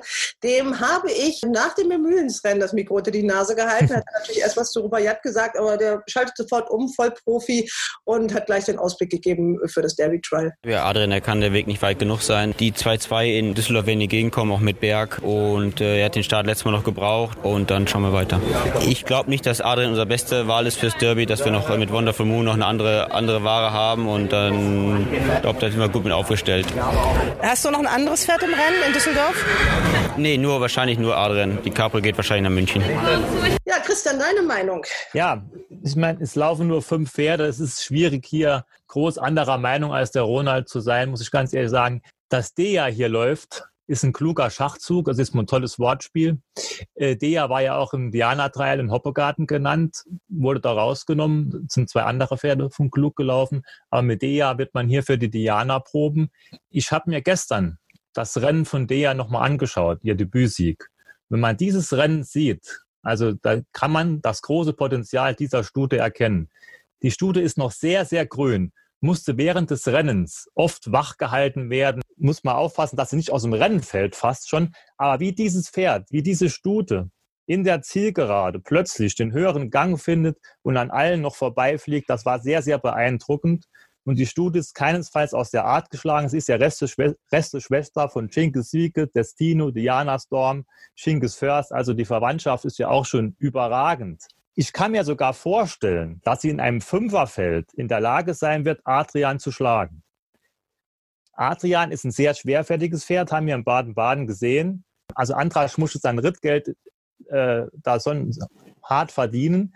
Das ist ein Pferd, der könnte wahrscheinlich in Frankreich gibt es den Prix du, du Cadran, der ist, glaube ich, 4000 Meter äh, lang. Da wird das Pferd bestens wahrscheinlich aufgehoben. Also ich sehe den gar nicht so als 1,5 Pferd, muss ich ganz ehrlich sagen. Aber bei Grebe ist im Moment so, der könnte ein Zebra im Führing vorstellen, das wäre Favorit.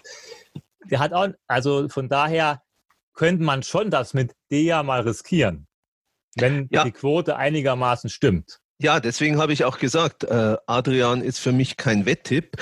Als Wetttipp fände ich der in der Tat interessanter. Die steht bei Racebets im Moment 4,0 Sieg und 1,7 Platz.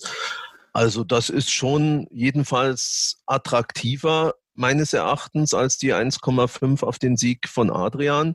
Und man muss dazu sagen, die ganzen rechten Geschwister, die du gerade erwähnt hast, die konnten auch alle elastischen Boden. Also von daher äh, gibt es wahrscheinlich keinen großartigen Vorteil für Adrian gegenüber der. Im Moment ist das mit diesem Regen hier in Düsseldorf noch nicht ganz so dolle, aber der Himmel ist noch grau verhangen. Was bis jetzt runtergekommen ist, war noch nicht viel. Also, aber wir haben ja noch ein bisschen Zeit bis dahin, ne? bis morgen. Okay. Mal sehen, was heute Nacht passiert. Ja, dann machen wir doch trotzdem auch nochmal, äh, ohne dass er das jetzt groß erklärt, äh, möchte ich von euch mal so die drei Pferde in der Reihenfolge hören. Wie nehmt ihr da noch mit rein, wenn man die Dreierwette machen will? Ja, das ist, muss man ganz ehrlich sagen, ist ganz schwer.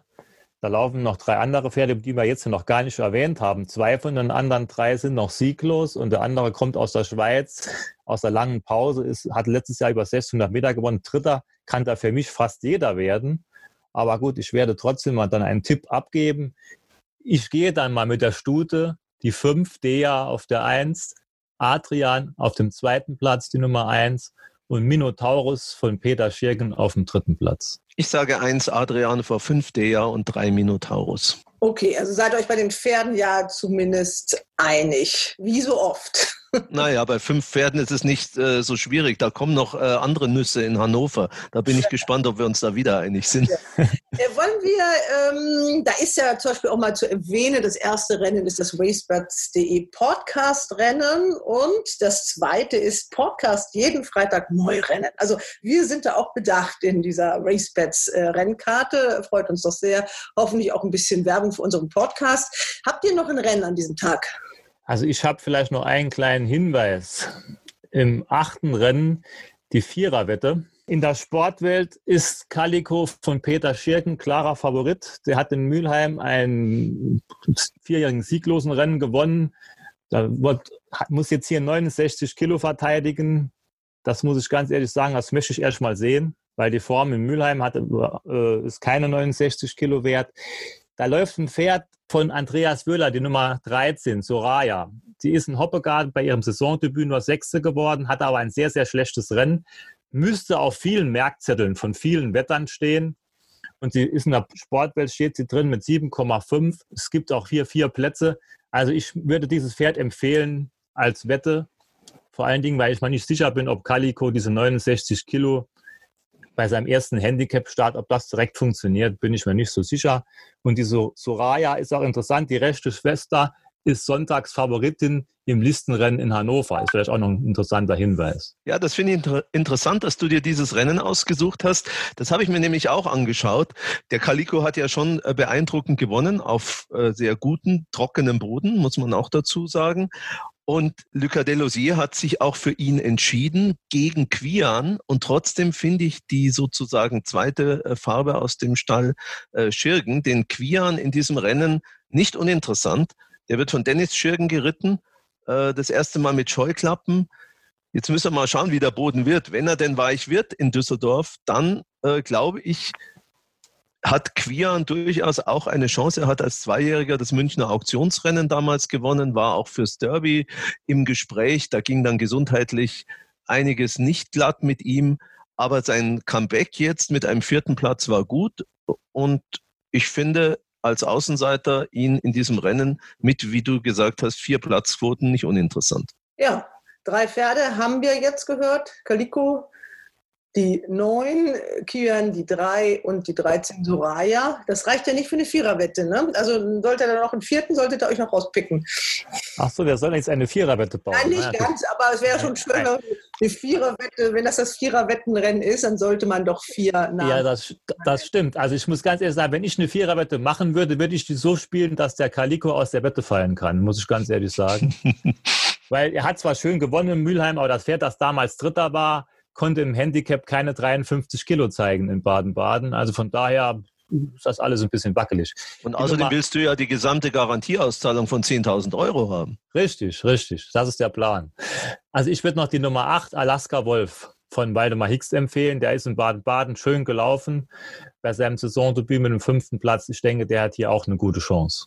Und Ronald, hast du noch jemanden? Ja, du hast mich jetzt ein bisschen verunsichert mit deinem äh, Wetterupdate aus Düsseldorf. Wenn es noch ordentlich regnet bei euch, dann die Nummer 1 Northern Rock. Von Sascha Smircek, ja, da war ich gestern am Stall und habe den ja auch gefragt. Also da äh, haben wir die Wetttipps gemacht äh, für die Facebook-Seite und äh, für, von, von RaceBets. Den hat er nicht genannt. Kein gutes Zeichen. Also da äh, hat er zwei ja. andere äh, vorgezeigt. Was? Okay, äh, wer das ist, müsst ihr euch dann angucken. Max Spirit wahrscheinlich. Auf der ähm, Facebook-Seite und bei Insta von RaceBets. Okay, gut, dann sagt mal, macht das mal rund jetzt in diesem Rennen mit Nummern und Namen in einer Reihenfolge. Oder wollt ihr das, da lassen wir es so stehen jetzt? Ne, lassen wir es so stehen. Ne? Also Viererwette wollten wir nicht machen. Also ihr habt jetzt, wir haben ein paar Namen genannt und äh, das muss jetzt reichen. Okay, sind wir damit mit Düsseldorf durch? Ja. ja. Ja.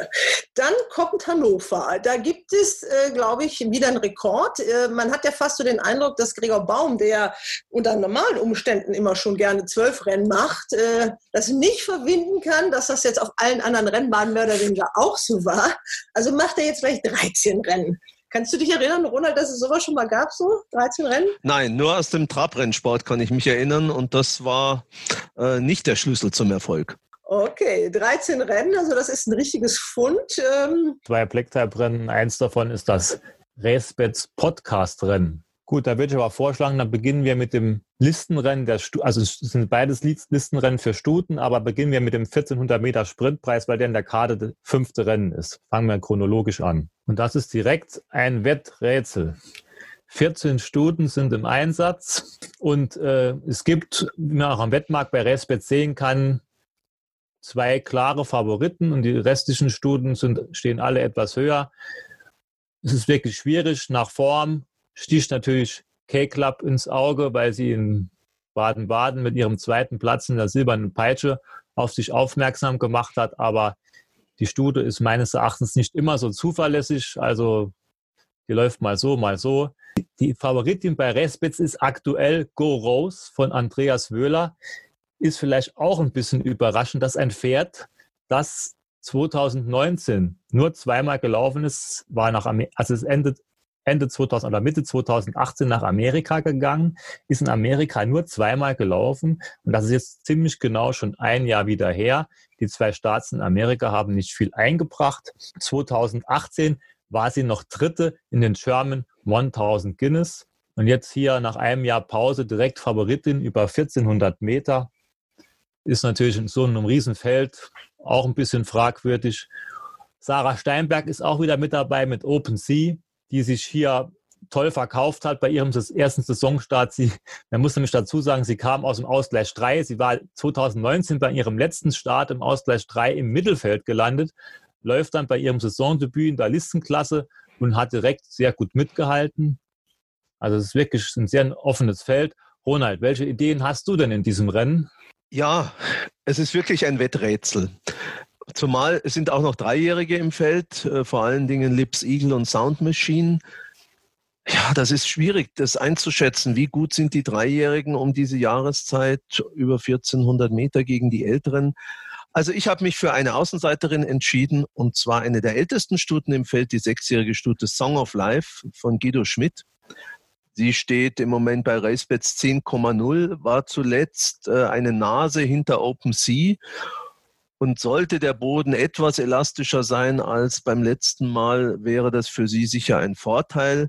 Ich glaube, dass diese Stute in diesem Rennen eine gute Rolle spielen kann. Ja, das kann ich gut nachvollziehen, was du sagst. Man, es sind hier viele Stuten, die waren beim letzten Mal nicht weit auseinander. Die sind äh, liegen mehr oder weniger auf einer Linie. Ähm, ich habe mir ein, auch noch eine, gut, Außenseiterin ist zu viel gesagt, aber ich habe mir hier die Starterin von Dominik Moser, Charoka, rausgesucht als mögliche Siegerin. Sie ist bei Racebets im Langzeitmarkt für 8,0 wird sie angeboten. Sie war bei äh, ihrem Saisondebüt noch sogar hinter ihrer Stallgefährtin Cesara, aber die Pferde beim Moser steigern sich oft beim zweiten Start. Ähm, sie hat, im letzten Jahr war sie schon listenplatziert, war Fünfte in den 1000 Guinness. Also ich denke, sie kann in diesem Feld auch sehr weit nach vorne laufen, zumal man bei vielen Pferden, ich weiß, die Dreijährigen, sie haben natürlich sehr günstiges Gewicht, aber wie sie jetzt wirklich zu den älteren Studen stehen, kann man nicht sagen. Die anderen Studen, wie eben schon angesprochen, sind ein bisschen äh, wackelig, also Fragezeichen hinter der Starterin von Wöhler und auch bei K-Club. Ich muss ehrlich sagen, ich bin mir nicht so sicher, ob sie jetzt zwei gute Formen hintereinander raushaut. Das ist schwierig zu sagen. Was man vielleicht noch kurz erwähnen muss bei den Dreijährigen, ist die Hans-Jürgen Kröschel-Starterin Belle Anglaise. Sie war letztes Jahr in Hannover in einem Listenrennen am Start und war dort Favoritin für 1,9. Damals wurde sie noch in England trainiert. Sie konnte damals nichts ausrichten, ist jetzt hier bei Hans-Jürgen Kröschel. Erster Jahresstart ist natürlich auch so eine Sache. Aber ich denke, dieses Pferd hat in England letztes Jahr zwei Rennen gewonnen, war auch mal im Grupperennen recht gut mit dabei. Wenn sie hier vielleicht sich daran erinnert, darf man die auch nicht so ganz abschreiben. Sie war im letzten Jahr nicht ohne Grund 1,9 Favoritin. Das ist ja das gleiche Pferd wie im letzten Jahr. Also von daher soll man die hier nicht ganz außer Acht lassen. Ja, und ich warte noch ganz kurz immer auf die erste bessere Leistung von Cesara. Äh, die hat ja den Trainer gewechselt, ist jetzt bei Dominik Moser. Ich habe mir dieses Pferd habe mir jeden Start dieses Pferds angeschaut und da waren einige dabei, wo ich mir gedacht habe, ach, das war jetzt gar nicht so schlecht und dann war es das nächste Mal doch wieder nichts. Also für den dritten Platz nehme ich die krasse Außenseiterin Cesara aus dem Stall von Dominik Moser. Für den zweiten Platz, ich mache es jetzt mal umgekehrt, nehme ich Go Rose, weil ich schon glaube, dass Andreas Wöhler, wenn er diese Stute startet, dann wird sie wohl schon irgendwie mitmischen und äh, für den ersten Platz Song of Life. Okay, Christian, jetzt äh, tüte du deine. Ja, also meine Siegerin ist die Nummer 10, Charoka. Äh, auf dem zweiten Platz sehe ich auch die Stute von Andreas Wöhler, Goros, die, die Nummer 7. Und dritte wird Sarah Steinberg, weil sie so eine tolle Form im Moment hat mit der Nummer 9, Open Sea. Gut, dann kommen wir zum zweiten Listenrennen auf der Karte. Und siehste, wir haben sogar schon Black-Type-Status. Der Racebets, das Racebets Podcast-Rennen. Ja, unser, unser, Zucht, unser Zuchtwert ist schon erheblich jetzt. Okay, das sieht ein bisschen übersichtlicher aus. Da sind nur acht Pferde drin. Das ist aber auch nicht viel einfacher. Ah, da sind aber schon so ein paar Namen dabei. Gregor Baum macht ja auch vor allem immer diese Stutenrennen in Hannover, weil der das ja so aus züchterischer Sicht sehr ernst nimmt. Der will vor allem die Zuchtwerte seiner Stuten immer steigern. Und deswegen muss man die Brümmerhofer Farben, glaube ich, auch immer beachten, oder? In diesem Rennen ist auch eine Brümmerhoferin drin, aber die ist eher in der Außenseiten, Außenseiterrolle. Wenn man sich jetzt den Wettmarkt anschaut bei Racebets, sind drei Stuten, die unter 4,0 stehen. Ganz so einfach ist es wahrscheinlich wirklich nicht, wie der Ronald eben schon gesagt hat. Aber nach Vorleistungen sind schon einige Pferde dabei, wo man denkt, oh, die müssen sich schon erheblich steigern, wenn sie hier mal einen raushauen wollen. Favoritin ist wieder mal Andreas Wöhler mit Sanora. Das ist die Vollschwester zu dem Pferd, das hoffentlich einen Tag vorher schon äh, in Düsseldorf gewonnen hat. Sie hat bei ihrem Saisondebüt äh, nach über einem Jahr Pause mit 60 Kilo einen Ausgleich 1 gewonnen mit zwei Längen Vorsprung. Äh, das Überraschende war nur, dass sie damals am Totto über 20,0 stand. Für ein Pferd von Andreas Wöhler eher ungewöhnlich, aber da gab es wohl kein Stallgeflüster. Also so wie die Stute gewonnen hat, es war ein Ausgleich 1 mit 60 Kilo, muss sie hier eine sehr, sehr gute Chance haben. Das muss man ganz ehrlich sagen, weil sie hat sehr leicht gewonnen. Ihr damaliger äh, Runner-up läuft auch in Düsseldorf einen Tag vorher. Das ist Colmy Mister. Wenn der jetzt in Düsseldorf gewinnt, wurde diese Form im Nachhinein auch wieder aufgewertet. Sollte man vielleicht auf dem Samstag ein bisschen aufpassen, was in Düsseldorf passiert. Und man muss dazu sagen, dass diese Studie, die in der Schweiz vorher trainiert wurde, war schon mal Listenrennen platziert in Baden-Baden als Zweite. Also sie hat auf jeden Fall das Potenzial. Ich weiß nicht genau, warum es so lange pausiert hat, was, das, was da war. Aber mir hat die in Hoppegarten sehr gut gefallen. Deswegen bin ich mir eigentlich sicher, dass sie hier unter den ersten drei Pferden auftaucht. Ob sie dann wirklich gewinnt, ist die andere Frage. Weil Stax von Roland Schubasch hat bei seinem Sieg da vor, äh, vor ein paar Wochen in Hannover schon beeindruckt, als er da von der Spitze aus galoppiert ist und hat sehr, sehr gute Gegnerinnen geschlagen. Gut, Durance wurde damals ein bisschen spät eingesetzt, aber wie gut Durance ist, hat sie uns ja in Baden-Baden gezeigt. Also Stax ist hier auch für mich in der Wette. Und dann die andere, die am Wettmarkt noch sehr tief steht, ist Akribie von Markus Klug. Bei ihr muss ich halt sagen, hier ist für mich so ein bisschen die Wackelkandidatin. Sie hat dreijährig, Anfang dreijährig, sehr tolle Formen gezeigt, hat ja auch das Diana Trial in Hoppegarten gewonnen. Aber nach der Diana, wo sie ja noch Fünfter war, was auch noch eine gute Leistung war, ist ihre Leistung so ein bisschen eingebrochen. Sie war ja, wie soll man sagen, sie hat nicht mehr viel gezeigt. Auch bei ihrem Saisondebüt hat sie jetzt nicht viel gezeigt. Ähm, gut, das Saisondebüt war über 1600 Meter, jetzt geht es hier bei 1900 Meter. Das wird wahrscheinlich besser sein für sie. Ja, Christian hat eigentlich alles dazu gesagt zu den Favoritinnen. Wenn man äh, eine Außenseiterin sucht in dem Rennen, dann kommt man vielleicht auf Perfect Pitch aus dem Stall von Bohumir Niederostek, auch wenn sie natürlich rechnerisch eigentlich deutlich unter den drei Favoritinnen steht, denn ob sie die 80 Kilo, die im, mit denen mit denen sie äh, im Moment äh, gewertet wird, wirklich kann, äh, das ist sehr die Frage. Sie hat diese 80 Kilo für den vierten Platz hinter Stecks und Durance bekommen, aber trotzdem vielleicht äh, bei der Form auch von Bohumir Nedorostek, vielleicht kann sie einen Platz in diesem Rennen ergattern. Ja, das ist richtig. Sie ist beim ersten Saisonstart gut gelaufen, konnte daran beim zweiten Mal nicht so ganz anknüpfen, aber war auch nicht weit geschlagen. Für mich hat Freedom Weising hier noch eine kleine Platzchance von Jasmin Almräder.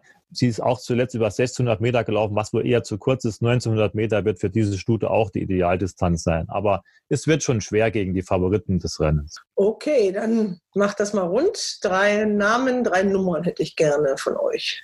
Ich sage die zwei Akribie vor der 8 Sanora und der 7 Perfect Pitch. Ich sage die 8 Sanora vor der Nummer 1 Dex und der Nummer 5 Freedom Rising. Gut, dann haben wir die Black-Type-Rennen. Auf dieser großen Karte ist euch da noch so ein kleiner Zwischengang äh, oder eine Nachspeise aufgefallen? Naja, es gibt noch das Auktionsrennen, was ja wieder mit 52.000 Euro dotiert äh, ist, mit einem Riesenfeld. Etwas ganz Unübersichtliches. Wer hier trifft, der kann sich freuen, denn da gibt es in jedem Fall Geld. Die Frage ist nur, wer gewinnt das Ding? Ja, das ist richtig. Also das ist dann mehr als eine Nachspeise. Das wäre ein Drei-Gänge-Menü, wenn man, wenn, man hier, wenn man hier trifft. 16 Starter, dreijährige Pferde, manche Pferde erst einmal gelaufen in ihrem Leben, andere als Saisondebütanten. Also das ist ein wahres Wetträtsel. Und ich denke, da wird irgendein Affe aus dem Nest fallen. Ne? Wer, welcher Affe das sein wird, ist, ist halt schwierig, aber ich habe mir das Feld so ein bisschen angeschaut. So richtig Mumm kann, kann ich für kein Pferd entwickeln. Ich finde die Nummer 15, Palmita, recht interessant. Sie läuft hier mit 52 Kilo, hat, ist aber erst einmal gelaufen, hat dabei meines Erachtens schön gewonnen. Also sie sollte hier eine Chance haben, aber bei 16 Pferden in Hannover, also wir wissen ja immer, wie das in Hannover ist, dann ist da die Bude zu, da die Bude zu.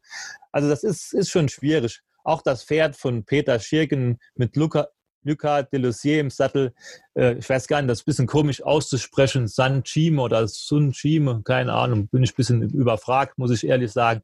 Hat bei seinem Debüt in Köln auch schön gewonnen, aber ist auch erst einmal gelaufen. Also die Pferde haben jetzt nicht viel Erfahrung, es sind andere Pferde drin, die haben viel, viel mehr Erfahrung.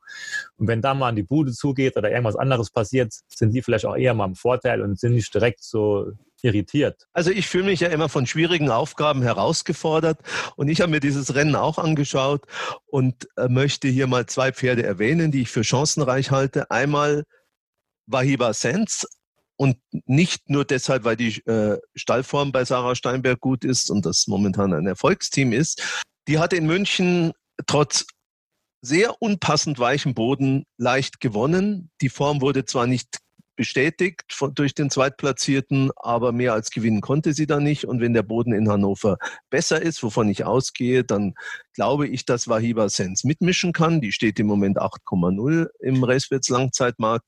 Und dann erwähne ich noch eine sieglose Stute aus dem Stall von Roland Schubas, Mrs. Appleby, die zuletzt als 1,6 Favoritin gegen Chili Philly verloren hat, die 15,0 äh, steht im Langzeitmarkt, die von Burjan Mosabayev geritten wird und da nimmt man zwei Kilo Mehrgewicht in Kauf, damit Burjan Mosabayev reiten kann.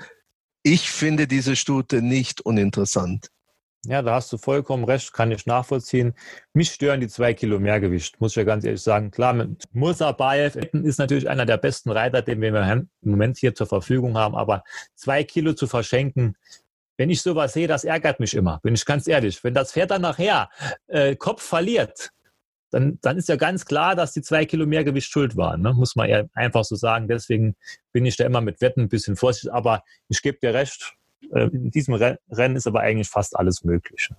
Was ist denn mit der 10, weil wir ja gerade bei der Nachspeise waren? Tiramisu. ja, da hat mich geguckt. Äh, der hat ja erstmal jetzt äh, gewonnen und eine, diese jetzt, die war viert in dem Rennen, New Top Model von Sascha Smircek, die hat in Köln schön gewonnen. Also äh, die ist ja auch in Form, ne? Das ist richtig. Weißt du, was mich da ein bisschen wundert, wenn man alles so analysiert? Warum Minarik nicht auf dieser Stute sitzt? Warum Minarik das andere Pferd von Superic reitet. Das ist das, was mich, ich mich da gefragt habe. Weil ich habe auch gedacht, Tiramisu hat sehr schön in Düsseldorf gewonnen, müsste in diesem Rennen auch eine Chance haben. Aber warum sitzt Philipp Minarik nicht auf dieser Stute? Wir wissen es nicht. Die Antwort wird vielleicht das Rennen geben am Sonntag. Weil das, das andere Pferd von Superic ist nämlich noch sieglos. Ist aber in den Wettmärkten bei Racebets angefasst, ne, wenn man das sich mal anschaut. Ne? Also wie gesagt, ich denke, Frauke, ich kann dich nur animieren. Wette die Nummer 10, dann kannst du vielleicht auch einen tollen Champagner noch zum Nachtisch dazu trinken. Also das ist, die Studie hat hier auch eine Chance, gar keine Frage. Okay, gut, aber ich nagel euch jetzt fest, jeder bitte mit drei Pferden. Da müsst ihr mir jetzt nur mit den Nummern helfen, weil ich gerade die Starterliste mit den Nummern nicht vor der Nase habe.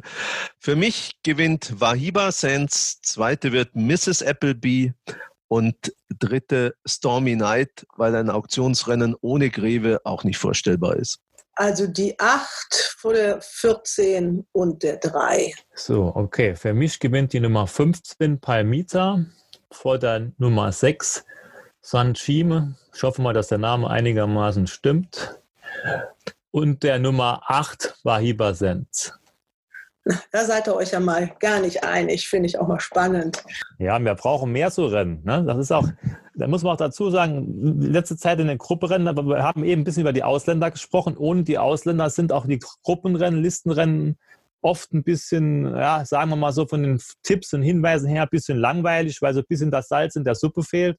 Ich denke, das wird sich, wenn die wieder alle starten dürfen. Auch wir werden wir öfter mal anderer Meinung sein. da mache ich mir auch keine Sorgen. Habt ihr noch was oder haben was für den Moment bei diesem großen Angebot hier in Hannover? Also ich denke, wer da von 11 bis 17 Uhr durchhält, durchhält der hat schon genug geschafft. okay. Genau, ja. nur noch eine Anmerkung. Die Frauen im Sattel müssen wieder ein bisschen nachlegen. Die hatten ein schlechtes Wochenende, was die Siege betrifft und sind jetzt äh, in der Ausschüttung unter 100 Prozent. Also, auf geht's, Frauen im Sattel. Bei Wetten das, das ist mal interessant. Also auf Platz 10 war die Bilanz, ähm, dass man gerade mal 200 Euro im Plus war also der Zehnte. Und darunter mhm. kann man davon ausgehen, dass die dann schon anfangen zu verlieren. Die Spitzenreiter aber, die waren, glaube ich, bei, 100, äh, 45, bei 45 Prozent plus, also 145 Prozent sowas. Also es ist schon verdammt schwierig, beim Wetten langfristig Geld zu gewinnen. Aber, aber Wetten, das ist das ja auch mehr so auch als ein bisschen als Spende gedacht an einigen Stellen. Ne? Ja, genau. Sobald man halt auch jedes Rennen wetten muss, wird es besonders schwierig, äh, mit Gewinn aus der Sache rauszugehen. Das ist halt einfach so. Sind wir mal alle mal ehrlich. Es gibt manchmal Rennen, wo man sitzt und denkt, wer soll denn da gewinnen? Man hat keine Lösung.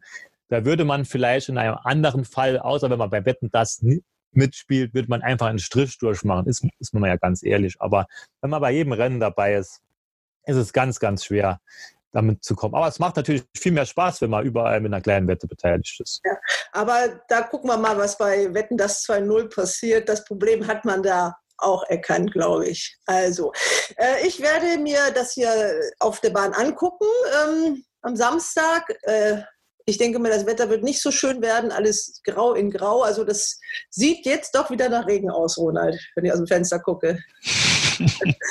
ja, in den Wetterprognosen war ich ja letztes Wochenende auch besser als Lars Wilhelm Baumgarten. Gell? Ja, die Stute hat trotzdem gewonnen. genau. Das war die Ironie des Schicksals. Ja, ja. okay. Ich wünsche euch schöne Wetttipps. Äh, unser RaceBets äh, Podcast ist also wirklich jetzt ist sehr im Fokus, äh, gleich an zwei Renntagen. Da müssen wir dann auch sehen, dass wir dem gerecht werden. Also wir gucken, wir sammeln Stimme, Stimmen auch an diesem Wochenende. Ich wünsche euch eine schöne Zeit bis dahin und gute Wetten. Macht's gut. Ja, Hals und Bein. Ciao. Ciao. Hals und Bein. Bis zum nächsten Race Bats Podcast.